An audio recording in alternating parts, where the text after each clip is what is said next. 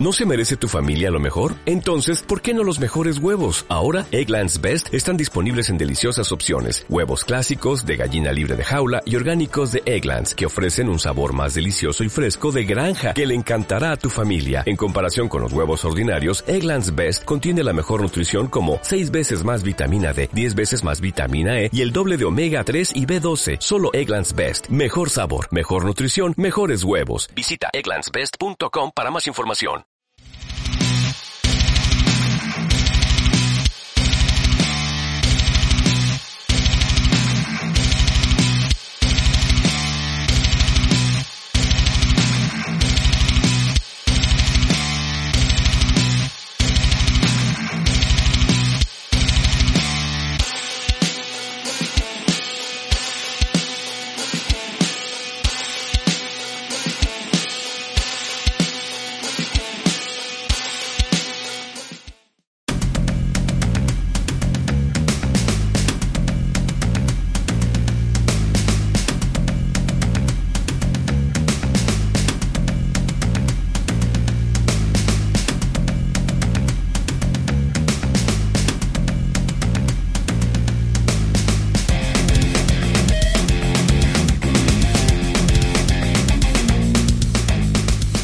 Eso, bienvenidos a un episodio más de Status Culo.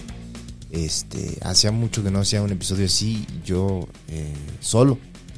Eh, muchas gracias Chino por la invitación, no, no por la invitación, no, por, por recibirme, por la, la calidez siempre con las que abres las puertas de tu hogar. No, ya saben, mi, eh, mi casa es su casa. Gracias, Manex. Mi casa, cas- mi casa es Casero Podcast. dices. Estamos completamente en en directo desde los estudios de Casero Podcast en Ciudad de México, donde se hace el audio. Aquí se hace audio. Y eh, estamos obviamente en esa coproducción que es Chavos Banda y Casero Podcast, que es la Powerhouse eh, que hemos conformado eh, mi querido Chino y un servidor con la ayuda, obviamente, de muchos otros comediantes que nos prestan su talento para el canal de Chavos Banda, que puede usted seguir en este momento si quiere, para que vea la oferta, la gama, amplia gama de oferta que hay en cuanto a contenido audiovisual. ¿Qué es este bonito eh, género que es el videoblog con el micrófono visible? Visible. Eh, y tenemos varios, tenemos varios en Chavos Banda. Max. Platícanos qué, qué podcast hay en Chavos Banda, por favor. Tenemos, estamos estrenando desde la semana pasada Cero Serotonina contigo y con este Germán Gallardo. Claro. Tenemos también por ahí a Emiliano Gama con Políticamente Promiscuo. Sí, señor. Tenemos a los herejes que están en fuego ahorita, No están en paran. todos lados. Claro. Fuego eh, eh, eh, eh, eh, y nada más creo que estamos, están esos en, en Chavos Banda. En tu canal está este Cuéntanos más maestro, Sí. que es este producción exclusiva para, Para la gente los que paga. exclusivos. Además de los de está también Status Culo y Status Culo Platino, manes. Claro, que es este el contenido que se le da a la gente que paga su dinerito. Eh, y el Cuento más Maestro, pues es unas pláticas que tenemos mensualmente con el máster Arturo Rodríguez. Nos platica un episodio de la historia. Nos enseña historia. Nos enseña, nos enseña la historia política tan turbulenta de nuestro país. Y eh, yo estoy aquí eh, en este episodio grabando yo completamente solo porque vamos a salir, voy a salir, Manis, de hecho ni te he dicho, no hemos, no hemos cuadrado nada, ¿Qué? pero voy a estar fuera todo octubre, güey. Voy a estar Ah, grabando, grabando una serie, entonces tenemos que eh, gra- dejar grabados varios, varios capítulos para que la banda no, no pierda usted su contenido semanal. Em, y eh, me voy a grabar a Ecuador. Fíjese usted, no está usted para saberlo, pero sí yo para contarlo, porque eso, o sea, esto viene usted a ver que le platiquen algo.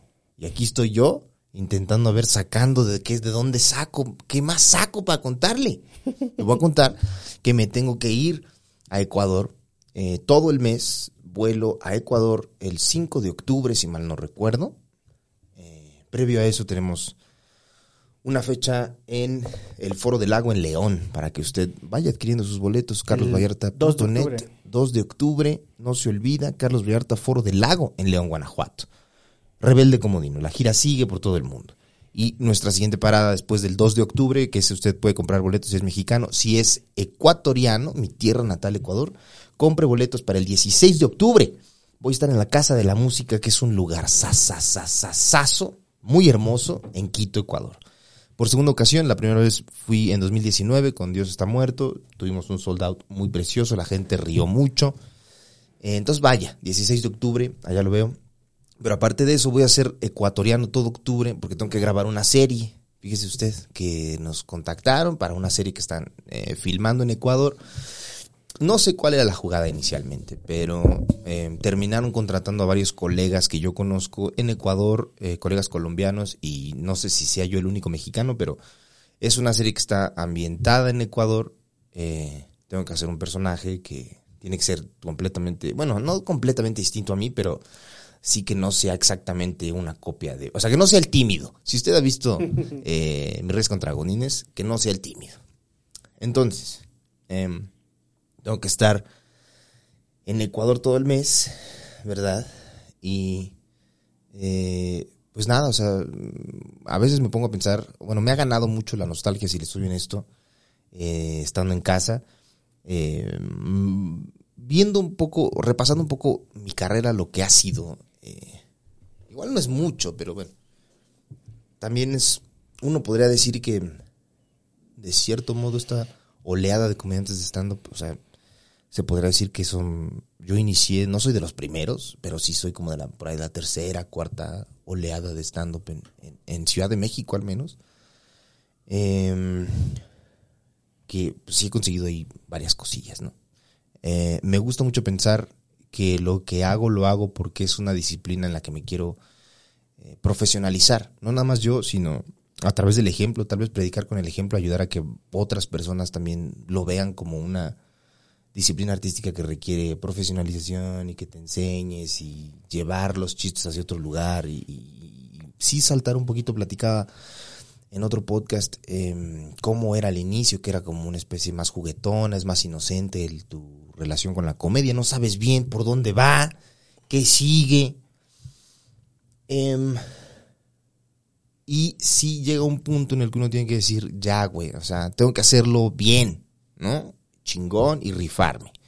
Si no, no quiero seguir en el mismo juego. O sea, yo, esto para mí es, una carrera, no es, no es un juego, no es un hobby, es, es una carrera. Quiero que el género stand-up al menos en México, no sé cómo sea en el resto de Latinoamérica, de Hispanoamérica, sí siento que hay una renuencia de, parte de la audiencia de aceptarlo tal cual como una disciplina artística. Es como, el, como que la comedia es como el, patito feo de las artes escénicas, ¿no? Como que sí está chido, pero ah, es comedia, ¿sabes? O sea, hay que, eh, o sea, sí, pero es comedia, a fin de cuentas.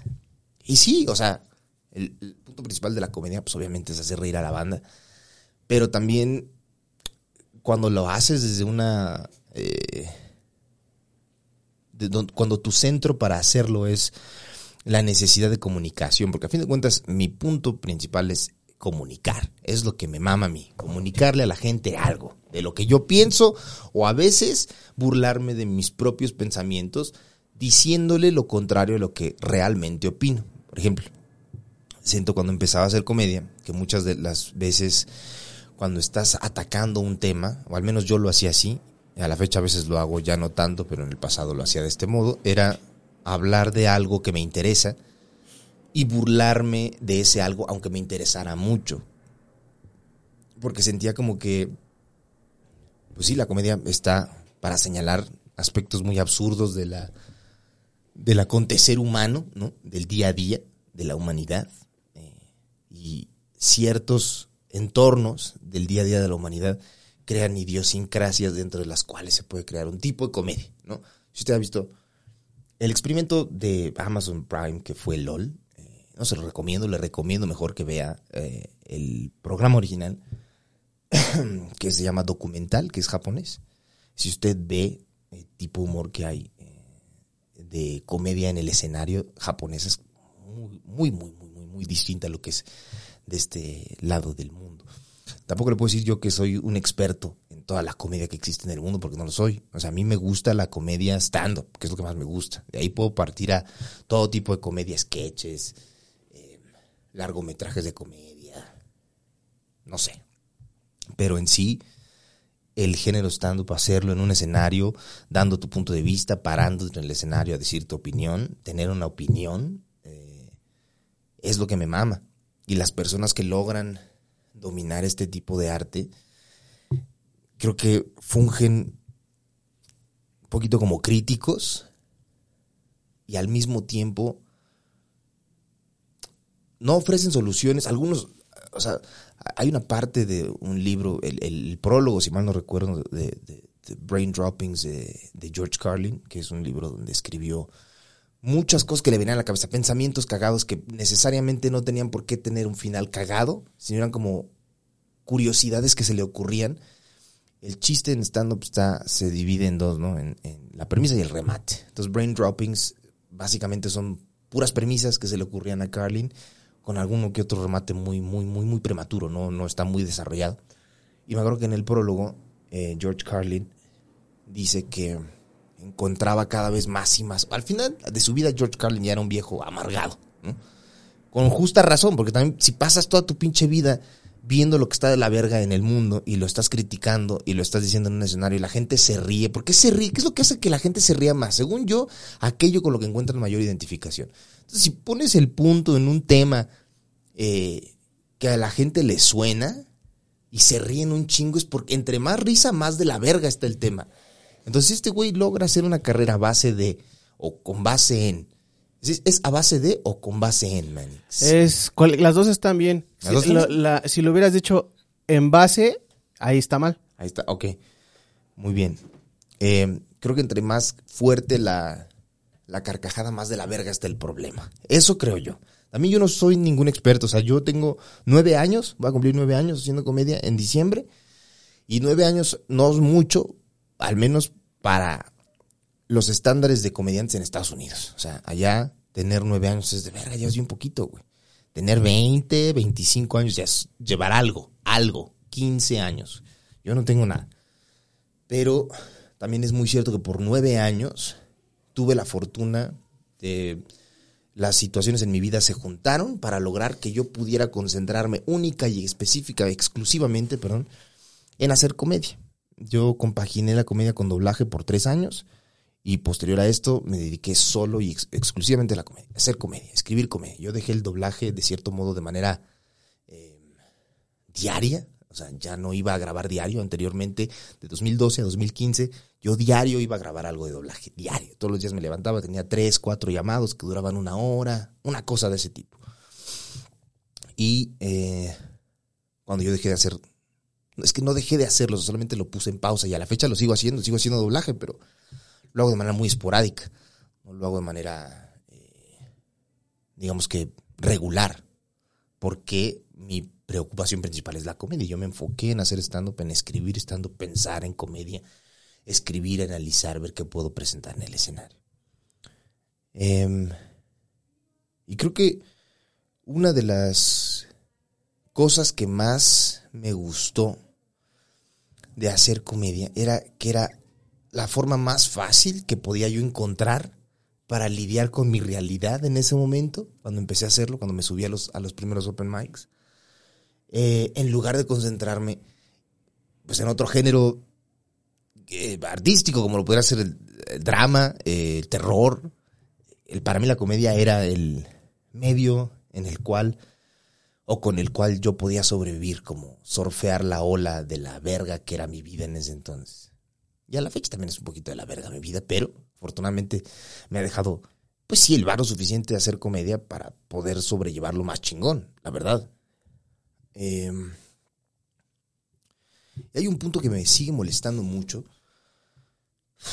Como que intento, intento conciliarlo con mi realidad actual. Afortunadamente, afortunadamente, eso sí es de verdad, le digo afortunadamente, tuve la pinche suerte de ser de las pocas personas que logran poquito de movilidad social, cabrón, en México. Porque de donde yo vengo, yo nací en Xochimilco y me fui a Chicoloapan a los 13 años. Y considero Chicoloapan como mi lugar de origen, porque nací en Xochimilco, sí, mi familia es de Xochimilco, sí, crecimos todos en Xochimilco, crecí hasta los 9 años más o menos, de ahí me fui a Tlalpan, luego estuve en Iztapalapa, luego regresé a Tlalpan, entonces como que fue un poquito itinerante mi, mi niñez. Y a los 13 llegamos a Chicoloapan, que pues mi adolescencia estaba iniciando prácticamente. Eh, y ahí me quedé hasta los 22. O sea, viví nueve años en Chicoloapan, que es una situación nada favorable. Si usted vive allá o si ha vivido allá, eh, no me dejará mentir. Y me ha ganado mucho la, la nostalgia de pensar cómo es Chicoloapan, de pensar la gente que vive en Chicoloapan, de pensar cómo era yo cuando vivía en Chicoloapan, qué era lo que mantenía a flote. Eh, como le platicaba en algunos episodios pasados, tengo un padecimiento psiquiátrico que desafortunadamente, pues si no tienes el tiempo, es que tampoco, tampoco quiero que suene como que estoy culpando a mi jefa de, mis pedos, pero a ver, déjeme intentar explicárselo. Yo cuando crecí, Em, para empezar, mi jefa fue la que se hizo cargo de tres cabrones. Ella sola no, no, no tuvo la ayuda de su pareja, que es un tema muy común en este país. Los padres que se van a la verga, ausentes, ¿no? Y en primera, em, tienes que lidiar con el hecho de que tus hijos van a crecer sin una figura paterna. Em, segunda, mi madre era una mujer, es a la fecha, eh, de clase trabajadora mi mamá trabajaba todos los putos días, todos los pinches días estaba trabajando. Iba al hospital, es fisioterapeuta, salía, y iba a ver a sus pacientes. Eh, llegaba en la noche a casa, mm, sus hijos estaban prácticamente todo el día solos, eh, criándose, pues no sé si ellos mismos, pero bueno, no teníamos una guía ahí este, espiritual o, o ética, moral, filosófica que nos estuviera llevando de la mano, diciéndonos, mira, este pedo es así no teníamos ese apoyo porque nuestro padre no estuvo. Em, y desafortunadamente mi jefa trabajaba mucho tiempo. Cuando yo me mudé a Chicoloapan, eh, estaba en la secundaria y durante esa etapa, al menos que yo recuerde, no tuve mayor problema con mi desarrollo emocional. Sí recuerdo que era un hijo de puta en la secundaria, me acuerdo que era bastante ojete, bastante bully. Y luego fue cuando entré a la prepa que todo se empezó a ir mucho a la mierda. Y fue a la prepa como desde los 15 años probablemente eh, que yo dejé de asistir a la escuela de manera presencial. Salí de la, de la secundaria, entré a la prepa como un, mes aproximadamente en CCH Sur. No, no me sentí muy cómodo, me sentía muy, muy asustado, no sabía qué verga era lo que tenía. Obviamente ya tenía yo o eso quiero creer, un problema que se iba, se fue gestando desde que estaba en mi adolescencia y que detonó en un punto en la, en la preparatoria, ¿no? Y cuando entré me di cuenta del miedo que me daba muchísimo interactuar con personas nuevas, estar en un ambiente nuevo, como era todo fuera de control, no había ninguna certeza de nada. Y me acuerdo que pues, me dio una depresión muy fuerte, me daba mucho miedo hablar con la gente, me daba mucho miedo estar fuera de mi casa, hablé con mi mamá eh, y mi mamá pues decidió llevarme con un eh, psiquiatra, eh, psiquiatra, recuerdo que era, es el nombre que les dan como psiquiatras para los niños.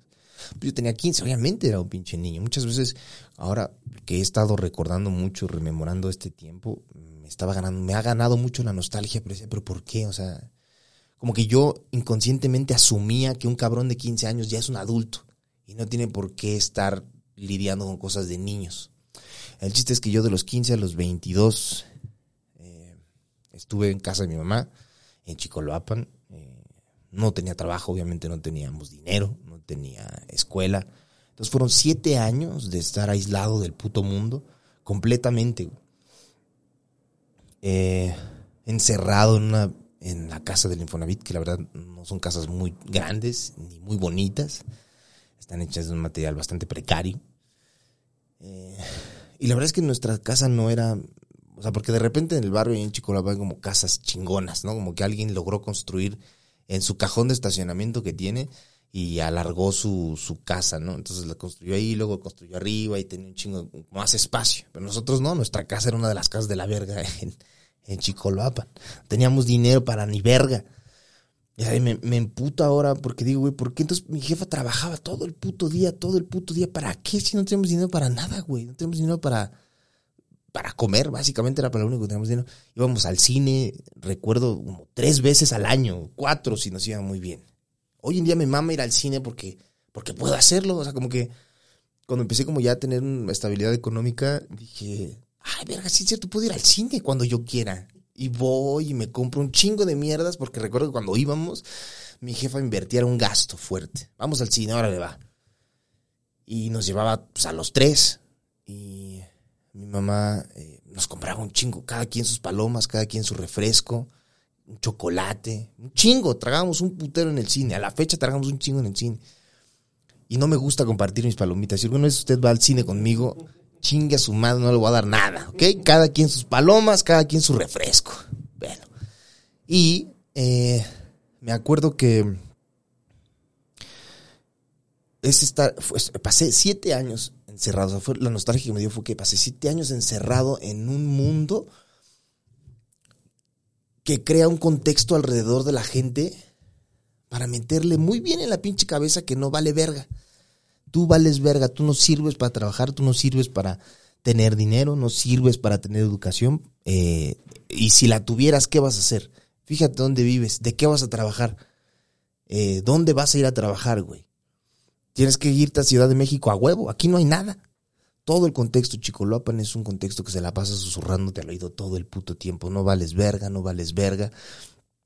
Y desafortunadamente, un chingo de jóvenes en Chicoloapan se creyeron la, pues la puta leyenda que les decía el entorno. Tú no sirves para esto, tú no sirves para estudiar, tú no sirves para trabajar, eres un bueno para nada, eh, no sirves para nada. Y muchos de estos jóvenes cayeron pues en la delincuencia. Chicolapan es un lugar que tiene un chingo de pandillas, Chicolapan es un lugar que tiene problemas graves de graves, le digo de verdad, de inseguridad porque las personas que viven ahí, no estoy justificando obviamente tampoco eh, crimen y mucho menos, pero si le digo algo, entiendo por qué terminan haciendo eso. Porque por un momento, por muchos años, por siete años, yo creí lo mismo. Yo no valgo verga, no sirvo para nada. No sirvo para esto, no sirvo para aquello. Y una de las cosas que me molestaban era que muy en el fondo yo tenía muchísimos planes. A la fecha tengo un chingo de planes irme a Estados Unidos, eh, escribir eh, alguna película, eh, hacer cosas con la imaginación, con contar historias, con comunicar, que es lo que me gusta. Pero al mismo tiempo, recuerdo que me ganaba muchísimo la apatía. Y en momentos en los que estaba en mi casa, recuerdo escribiendo en la computadora, escribía muchísimo en, en ese entonces. Fueron siete años donde escribí muchas cosas, muchas de ellas de la verga, horribles, obviamente, pero sí escribí muchísimo. Escribí eh, poesía, escribí cuentos, escribí eh, guiones de, cine, como que estudié cómo era el, formato para escribir guiones, aprendí a escribir guiones yo solo cuando vivía pues, encerrado en, en eh, y sí tuve una labor creativa fuerte e importante en esos siete años que estuve encerrado, pero también fueron siete años en los que se te metió la idea en la cabeza de que no sirves para muchas cosas, de que no vales la pena, de que no tienes oportunidades de nada en este mundo. Y me emputa porque fueron siete años en los que yo tenía 15 cuando este pedo detonó. Y fueron siete años que el puto mundo dejó encerrado a este niño con un pedo psiquiátrico, sin medicamento, sin oportunidad de hacer nada y solo encerrado eh, para que él se las arreglara solo. Creo que me está pasando esto, verga. Creo que me está pasando aquello. ¿Será esto? ¿Será esto? ¿Será lo otro? Y me hace sentir muy triste, la neta, porque es como, me siento muy mal cuando pienso en esa etapa de mi vida porque siento que ningún niño debería de tratarlo de ese modo, ¿sabes? Ningún niño debería, se le debería de negar lo básico como podría ser educación. A ningún niño se le debería negar el vivir en un lugar feliz. Y yo no viví en un lugar feliz por siete años. No fue nada agradable. Eh, no creo que nadie merezca, no solo los niños, nadie merece obviamente vivir en, de ese modo sin oportunidades de ningún tipo y con una desesperanza de la verga y horrible y culerísima. Durante esos siete años de, estar encerrado lidiando con, con qué pedo conmigo, eh, recuerdo que en los momentos más culeros, platiqué esto hace poco, dicho con Maru, que es mi manager, los momentos más de la verga, más de miseria, más de tristeza, más en, en los que más se me metía la idea de que yo no servía para nada, recuerdo que había una forma en la que mi mamá me habla a la fecha. Mi mamá me dice mucho mi rey. Muy cabrón, lo recuerdo mucho. Y a la fecha todavía me dice así. Eh, y en el fondo, rodeado de toda esta pinche mierda a mi alrededor, sin esperanza, sin nada. Recuerdo que yo mismo, para echarme porras, decía, güey, pero espérate, o sea, tú eres el rey, güey. O sea, no importa que te esté pasando todo esto, igual y ahorita el mundo no sabe quién verga eres, ¿no? Y le vale verga completamente porque está, te tiene ahí abandonado. Pero tú eres el rey. Y un día la banda va a saber que tú eres el rey. Y eh, como que salí, recordé mucho esta etapa porque recuerdo que empecé a escuchar hip hop, ¿no? Y a la fecha lo estoy escuchando mucho y me gustan mucho las letras, que por cierto les recomiendo una banda que se llama Gangstar, con doble R. Es una, es una banda de raperos de los 90. El que más cabrón rapea de esos güeyes es un güey que se llama Guru. Verga. Ese güey me mama como rapea. Y escuchando las letras, eh, ¿por qué será, decía yo, que muchos de estos músicos se concentran en letras diciendo yo soy la verga y yo tengo esto y yo tengo aquello y, yo soy la verga y yo he ganado esto y yo he ganado aquello. ¿Por qué? Porque la mayoría de esos güeyes vienen de un entorno muy similar al mío, güey. Donde todo tu puto contexto se la pasa diciéndote, tú no vales verga, no sirves para nada. Vas a terminar eh, ganando una miseria. No sirves para ni vergas. Y cuando logras salir de ahí, cuando obtienes algo, mientras estás rodeado de todo este contexto que te está empujando la idea en tu cabeza de que no sirves para nada, el único que se puede echar porras eres tú mismo, güey. ¿Y cómo te echas porras? Sino diciéndote los pinches piropos más vergas que puedas encontrar. Yo soy la verga, yo he logrado esto, yo soy un cabrón, yo soy el rey. Y dije, claro, esa forma de pensar, esa forma de sentirse, solamente se le ocurre a alguien que ha sido oprimido por un contexto social de la verga por un chingo de años. Y cuando sales, todo es muy frágil. Porque por más que tú mismo te estés echando porras diciéndote que eres el mejor, el contexto te está aplastando siempre, todo el tiempo, empujando, haciéndote cada vez más chiquito, más pequeño, más duro. Y obviamente creces con un pedo, chingo de problemas de, de, autoestima, obviamente. Yo en mi caso fueron siete años de eso, de estar ahí, y después salir al mundo y después darme cuenta que mi autoestima es muy baja, güey. a la menor provocación se puede ir a la verga, puede ir a la mierda. Y constantemente tienes que utilizar de nuevo este tipo de lenguaje contigo mismo, güey. Tú eres el mejor, tú eres el rey, la banda va a saber quién eres, tú eres el chingón, tú has ganado esto, tú has ganado aquello. Em,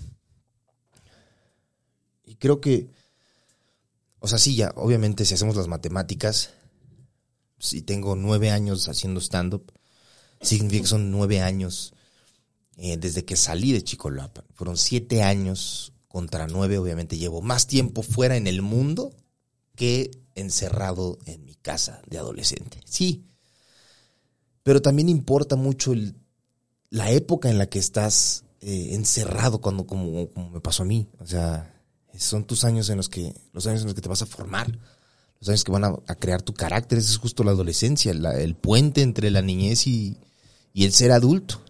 Y es en ese puente donde vas a aprender un chingo de cosas que vas a necesitar para cuando seas adulto. Entonces, si ese puente es de la verga e inestable y no hay nadie que te ayude a reparar el puto puente, pues obviamente vas a crecer con problemas y vas a ser un adulto que tiene un chingo de pedos, de autoestima, que es mi caso muchas veces. Eh, suelo recordarme los logros que, que, que, que, eh, los logros que he logrado, valga la redundancia, justo para recordarme que no importa, en primera, ¿qué va a determinar si esta realidad que vivo hoy en día es mejor que la anterior? El único que lo determina soy yo. Y sí, es muchísimo mejor que vivir en Chicolapa, la neta. Pero, ¿quién va a decir em, que una cosa es mejor que la otra? Solamente la persona que la está viviendo. Y para mí, esta realidad es muchísimo mejor que la anterior. Y yo decido mantener esta realidad recordándome que las cosas que he logrado valen la pena. Em, Y cuando te enfocas en un punto en específico, que en mi caso es el stand-up, eh, pues francamente vale muchísima verga lo que se diga de fuera o lo que venga de adentro también, o sea, de, a mí, de mí mismo, de adentro, de acá, de acá, que me puedan hacer daño, que me esté odiando todo el tiempo de vales verga, eres un pendejo, eres un idiota, no sabes hablar con la gente, eh, tienes un chingo de pedos, eh, todo el mundo le das hueva, eres un muy bien aburrido. todo eso termina valiendo muchísima verga y se hace a un lado. Es uno de, las, de los pilares más cabrones que también me mama que encontré en la comedia. Porque le digo de verdad, a mí no me puede pasar nada, güey. Absolutamente nada que me tire a la mierda completamente. ¿Por qué? Porque encontré el stand-up. Y el stand-up es para mí la única chingadera que vale la pena en el puto mundo. Bueno, mis hijos obviamente y después el stand-up. Pero si en algún, si de cierto modo, ¿ok? yo perdiera a mis hijos. Me tiraría a la mierda y me haría caca completamente, obviamente. Pero tendría la comedia todavía. Y ya no te puede pasar nada, te puedes ir a la mierda, te pueden cortar, te pueden terminar, te pueden engañar, te pueden, eh, no sé, desheredarte. Te pueden hacer muchas cosas, pero si tienes el stand-up, ya nada te puede tirar realmente, nada te puede hacer daño. Porque tienes un objetivo y una meta. Y eso para mí es el stand Lograr disciplinarme hasta un punto en el que el stand-up, al menos el mío, tenga un grado artístico que se reconozca leguas eh, como una disciplina de la comunicación. Es una de las cosas que quiero hacer para mí. Yo no sé cuáles son los objetivos de otras personas, al menos el mío es ese. Em, si en el camino se presentan otras oportunidades que se derivan obviamente de, de la comedia, de mi trabajo en el escenario como comediante de stand-up y me benefician monetariamente, pues obviamente las voy a tomar. Claro. O sea, yo ya, o sea, es muy, muy complicado. O sea, yo ya, la etapa en la que piensas de manera romántica, en la que ves las cosas, yo por mucho tiempo no, no, no trabajaba con, con marcas, por ejemplo. Tampoco era como que muchas marcas quisieran trabajar conmigo. Pero recuerdo cuando estaba en Casa Comedy, que desapareció Casa Comedy misteriosamente, ¿verdad? Eh, cuando estaba Casa Comedy, recuerdo que una de las cosas que les dije fue, yo no quería trabajar con, con marcas, o sea, no quería hacer nada de que tuviera que ver con, con marcas de ningún tipo. Y hasta eso, Casa Comedy respetaba mucho mi punto de vista. Decía, ok, bueno, está chingón si nos llegan ofertas, les decimos que tú no trabajas con marcas. Y en algún punto, como que también ellos mismos querían meterse eh, o querían decirme un poquito, darme un poquito el punto de vista eh, eh, profesional de cómo es, el, de qué implica trabajar con una marca, qué implica participar en la campaña de una marca. y de vez en cuando me decían, mira, nos llegó esta propuesta. Quieren que hagas esto y esto y esto. ¿Te interesa? Y en algún momento, si les dije, órale, va, bueno, eh, me rompieron a ese negro en Casa Comedy y dije, va. Y nunca se concretó nada, al menos es la versión que yo recuerdo de estar en Casa Comedy. Nunca terminó concretándose nada. Pero, eh, cuando salí de Casa Comedy, empecé a trabajar con Maru y Maru, lo mismo, o sea, yo le decía a Maru, tengo muchos como, según yo, eh,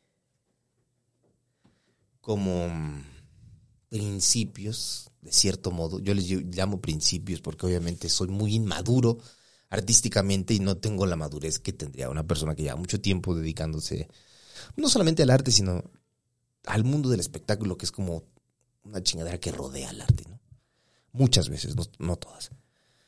Y Maru me ha servido mucho como guía, como faro en, en ese sentido, dentro de decirme, mira, a lo mejor lo que tú llamas principios, tal vez nada más son mamonerías artísticas. Y muchas veces me ha convencido, la verdad.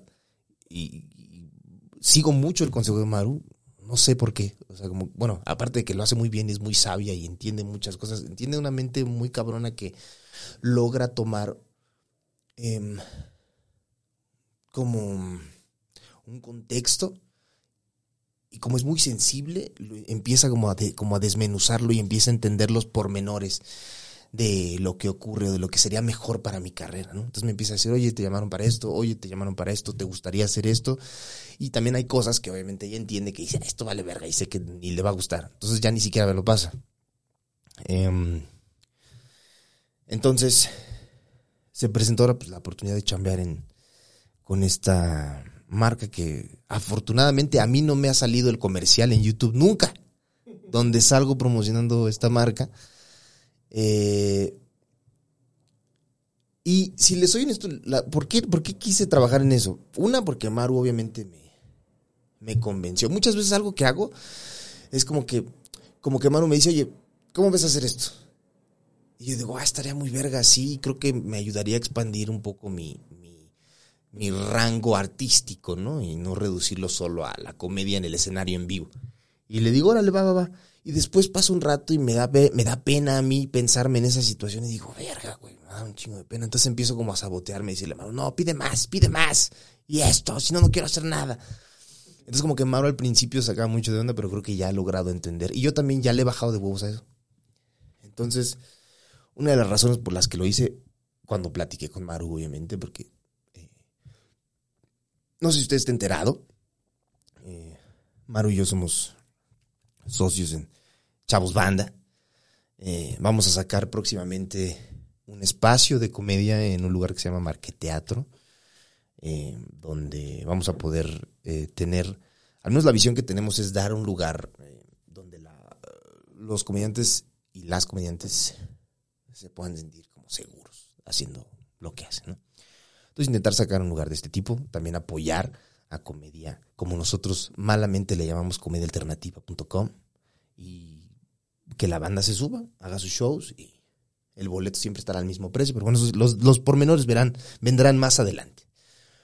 Eh, cuando nos sentamos a platicar sobre hacer esta campaña, era, ¿qué, qué- ¿cómo nos beneficia? Oye, aparte del dinero, que chido, eh, ¿qué beneficio te da a ti esto? ¿Cómo te hace sentir bien hacer esto?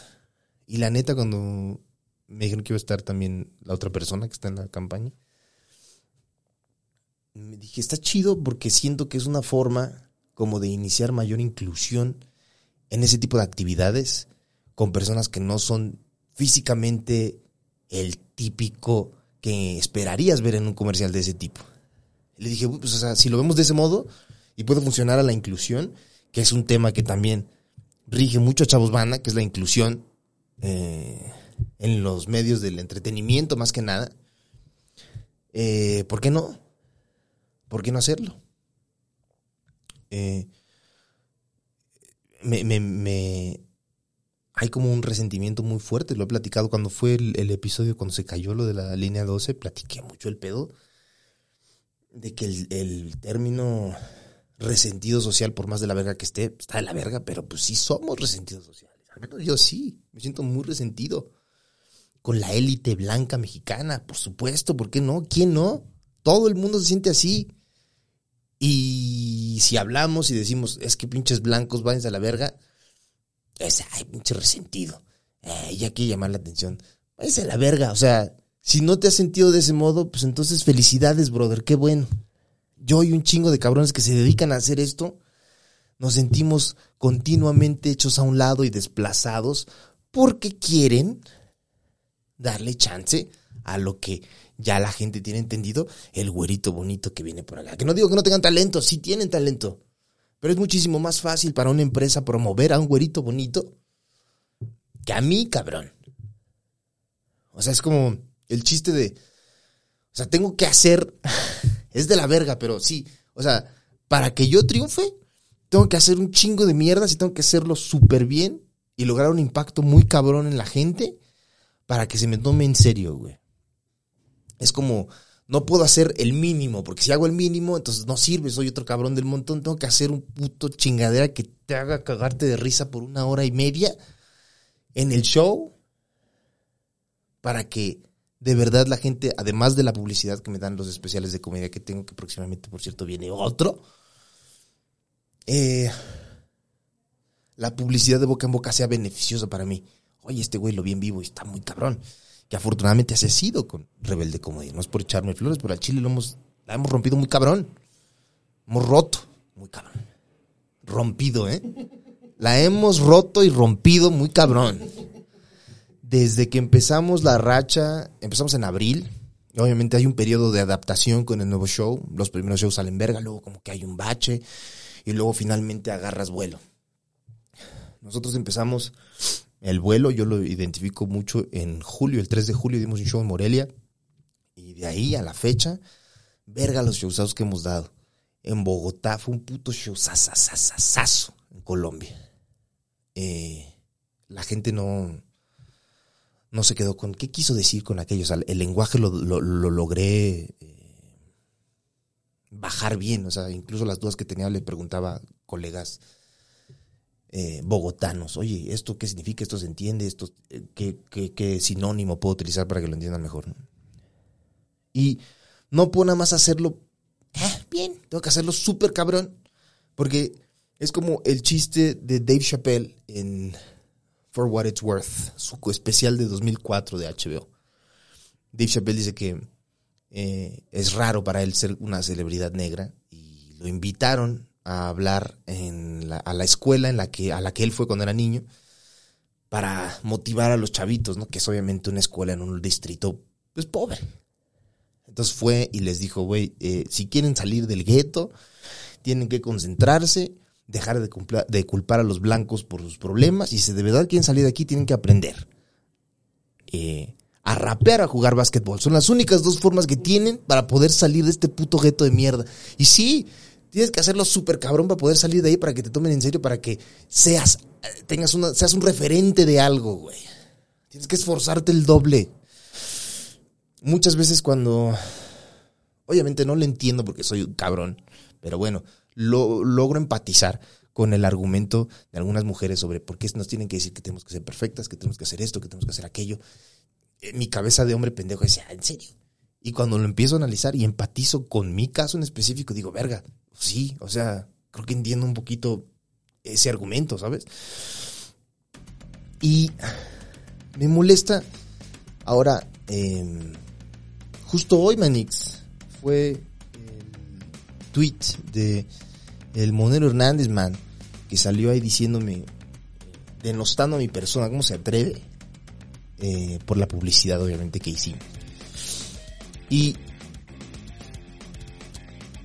voy a hacer algo que no hago o que no he hecho en el podcast, que es que vaya y chingue a su madre el Monero Hernández. Así. claro. Cuando el güey tenga que, y si ha pasado por lo mismo que yo, igual que chingue a su madre también. Porque me tengo que defender, cabrón. Esté bien o esté mal, simplemente me tengo que defender y que se vaya a la verga. Muchas gracias. Chino, muchísimas por recibirme en Casero Podcast. Eh, lo vemos el próximo miércoles una edición más de Estados Unidos.